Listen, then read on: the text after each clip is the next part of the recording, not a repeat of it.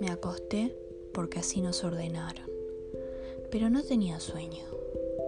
Con los ojos bien abiertos, pasaron por mi mente recuerdos de frenesí, tristeza y desesperación. Todavía podía ver la mirada de profunda angustia de mi madre, viendo cómo la vida de su hija se desmoronaba frente a ella, mientras me decía adiós con la mano.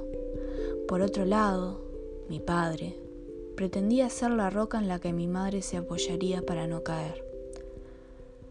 Tal vez yo me lo había buscado, tal vez los hechos se desencadenaron para que mi alma se partiera en mil pedazos y buscara consuelo en la única salida que veía, la cocaína.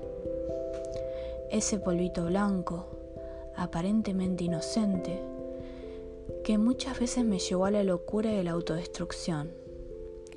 Las horas se convertían en madrugadas, las madrugadas en días y los días en semanas.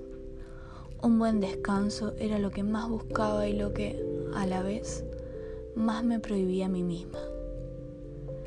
Madrugadas enteras, bailando sola sin poder parar, poseída por una felicidad que desconcertaba los sentidos, acallaba los recuerdos y detenía el pensamiento. Una felicidad tan falsa como mi fe en los amores de una noche. La madrugada pasaba veloz y tras ella el más temido de los momentos, el amanecer.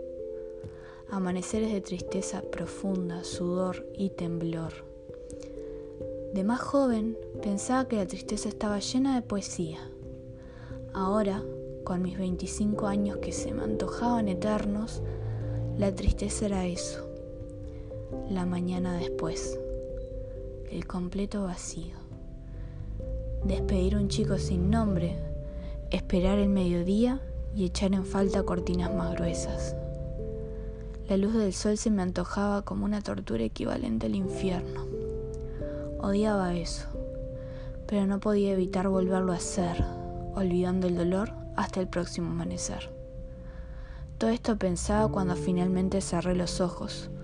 Lágrimas gruesas rodaban por mis mejillas y se acumulaban contra una almohada finita. Extrañé a mis padres.